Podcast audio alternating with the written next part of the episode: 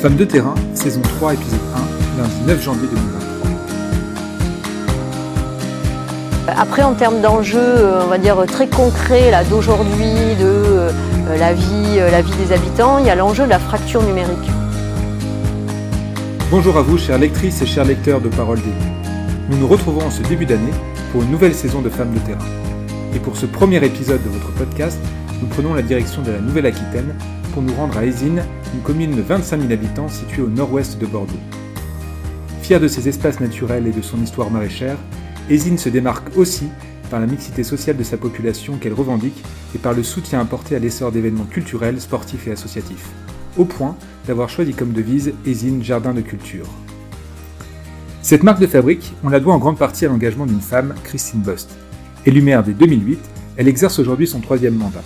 Femme de terrain et surtout fille du pays, puisque comme elle le rappelle volontiers, elle vit à Aisine depuis toujours, Madame le maire n'est pas, comme vous allez pouvoir le constater par vous-même, à court d'idées pour sa commune.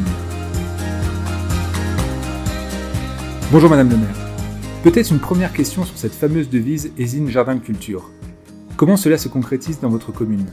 Il y a quelques années, on a choisi euh, de, euh, de porter, euh, de revendiquer cette terminologie-là de jardin de culture avec un S à culture, c'est ça qui est aussi important.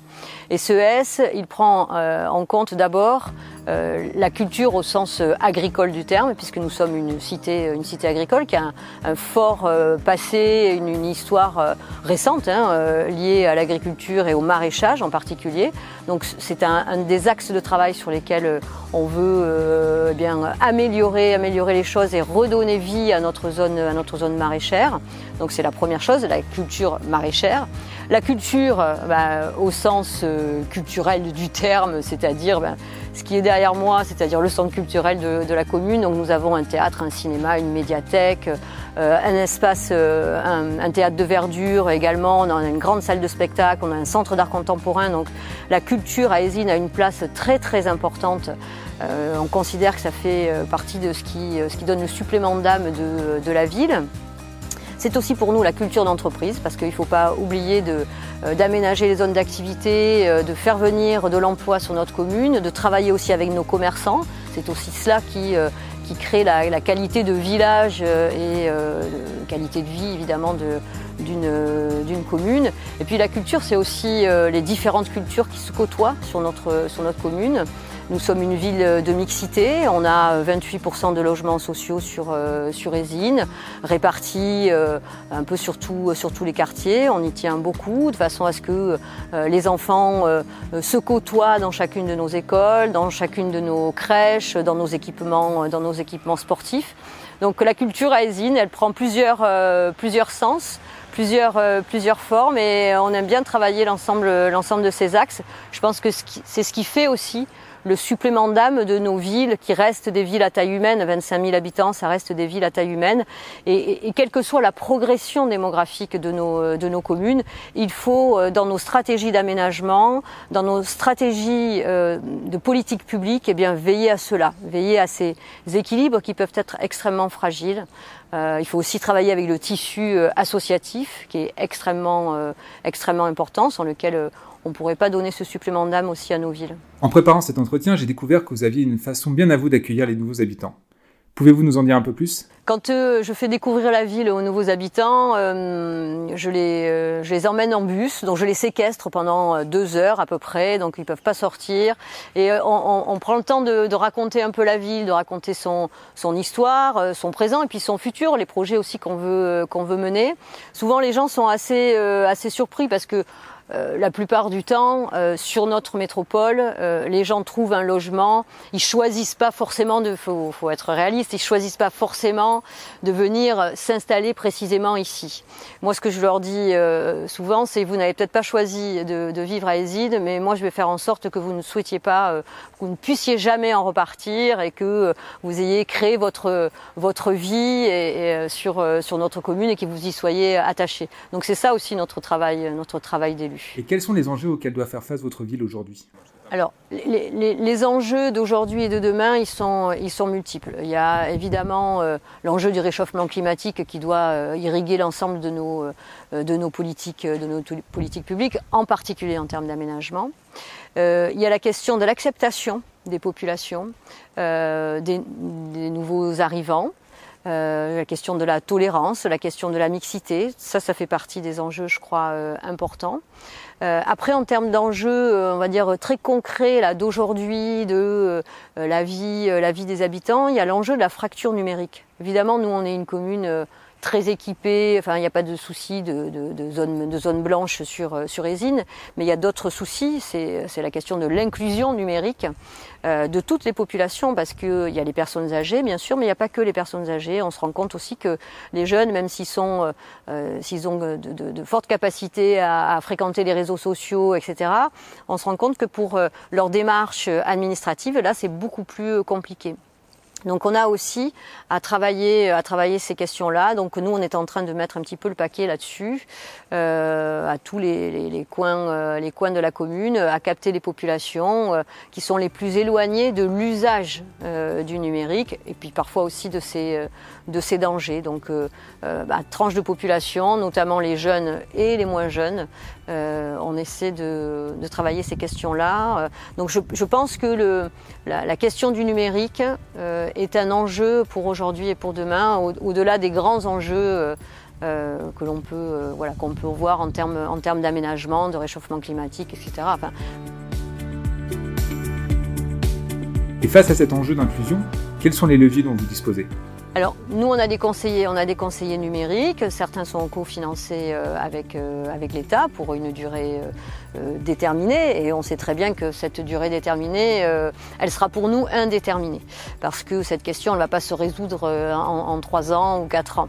Donc bah, on essaie de mettre ces moyens-là avec bah, notre, notre maison France Service, avec notre centre social, avec notre médiathèque aussi, avec notre service culturel, parce que aussi au travers du service culturel, on essaie d'aller, on travaille beaucoup la médiation culturelle sur, sur la commune et la culture finalement comme, euh, comme alibi, comme outil. Euh, pour euh, bah, capter les populations et leur faire travailler d'autres sujets. Que représente concrètement le maraîchage aujourd'hui dans votre commune et comment faites-vous pour protéger et retrouver des espaces maraîchers? Esine a une, forte histoire liée, liée au maraîchage. C'était dans, les, dans les années 50 encore. Esine était appelé le, jardin de Bordeaux. Donc euh, notre zone maraîchère euh, produisait euh, énormément. Il y a à peu près 160 hectares de zones de zone maraîchère. Isine, c'est à peu près 1200, 1200 hectares, donc c'est une, jolie partie quand même de notre, de notre commune. Donc pendant, voilà, au milieu du siècle dernier, il, y avait, il y avait une forte attractivité, une forte activité maraîchère sur, sur la commune qui a bah, décliné dans les années 70, 80, 90, bien évidemment.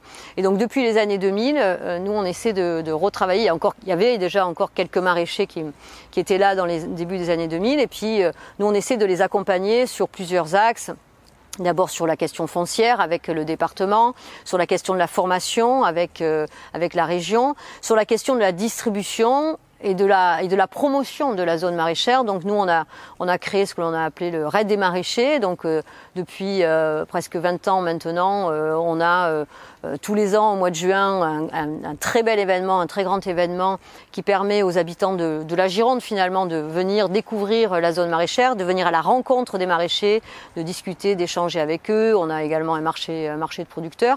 On essaie de développer aussi ces marchés de producteurs pour sensibiliser les populations à l'intérêt de, bah, du consommer local, euh, du, consommer des produits, euh, des produits de qualité qui sont euh, eh fabriqués, qui sont produits à côté, cultivés à côté de chez nous. donc ça fait véritablement partie des enjeux très très importants que nous on travaille ici depuis, depuis 20 ans et on voit bien aujourd'hui et on a bien vu aussi pendant le confinement euh, nos maraîchers ont été pris d'assaut par, euh, par les populations. L'intérêt aussi, c'est maintenant de faire en sorte que ces populations se fidélisent aussi euh, autour, autour de nos maraîchers. On voit bien que c'est un petit peu moins gagné, mais ils ont quand même pu conserver un certain nombre de leurs clients qui, sont venus vers eux pendant, pendant le confinement. Donc notre zone, notre zone maraîchère, elle, est, elle fait partie de notre joyau et c'est certainement pas uniquement un joyau qu'on a envie de présenter, mais c'est aussi, moi je dis que c'est une zone d'activité économique très forte, très importante et qui est promue, je pense, euh, un, avenir, un avenir important dont on voit aujourd'hui, dont la plupart maintenant comprennent un peu mieux les enjeux euh, aujourd'hui. Donc euh, toutes nos politiques publiques, elles ont à se concentrer là-dessus. Retrouve-t-on cette place de la nature dans les différents événements culturels que vous proposez? À Esine, on a une très forte politique euh, culturelle qui s'exprime à la fois dans les équipements, bien sûr, mais qui s'exprime aussi dans les euh, événements et dans les actions que l'on met, euh, que l'on met en place, puisque voilà, on aime bien aussi travailler sur la question de la, médiation. Donc on a trois festivals. On a un festival de rentrée qui s'appelle le Festival des Arts Mêlés, donc théâtre de rue, donc en plein air, là ici, même sur, sur, sur le bourg, avec bah, que des spectacles euh, gratuits, donc c'est très familial, très euh, très populaire et puis euh, très reconnu maintenant depuis une dizaine, une grosse dizaine d'années. On a un festival qui s'appelle Ezin Soul qui se tient dans un, sur un théâtre de verdure dans un grand domaine que l'on a sur la commune qui s'appelle le domaine du Pinsant. Donc là aussi c'est un festival gratuit. Tous nos festivals sont, euh, sont gratuits. Et puis le petit dernier là qui vient de, qui vient de naître, qui, est le, qui s'appelle Fertile, où on est plus orienté sur le, sur le land art. Donc on a euh, deux artistes associés qui viennent eh bien, travailler in situ avec la nature qui est, qui est là, produire des œuvres artistiques seul ou en termes de médiation euh, avec, euh, avec la population. Donc euh, on, adosse, on fait travailler les gens, on les fait, produire une œuvre, d'art, donc des œuvres d'art collectives et puis des œuvres d'art de nos, de nos artistes associés. Donc c'est une première édition qui fonctionne plutôt bien et puis qui est complètement en phase avec l'image de notre commune puisque au-delà de la zone maraîchère, nous avons dans chacun de nos quartiers un parc un espace, des espaces de respiration plus ou moins grands, euh, mais que l'on essaie de faire, euh, vivre, de rendre aussi, euh, de rendre aussi agréable. Et puis quand on travaille des œuvres d'art aussi in situ, ça permet aussi aux gens de mieux s'approprier les espaces, de mieux les respecter et puis de plus avoir envie de les découvrir aussi.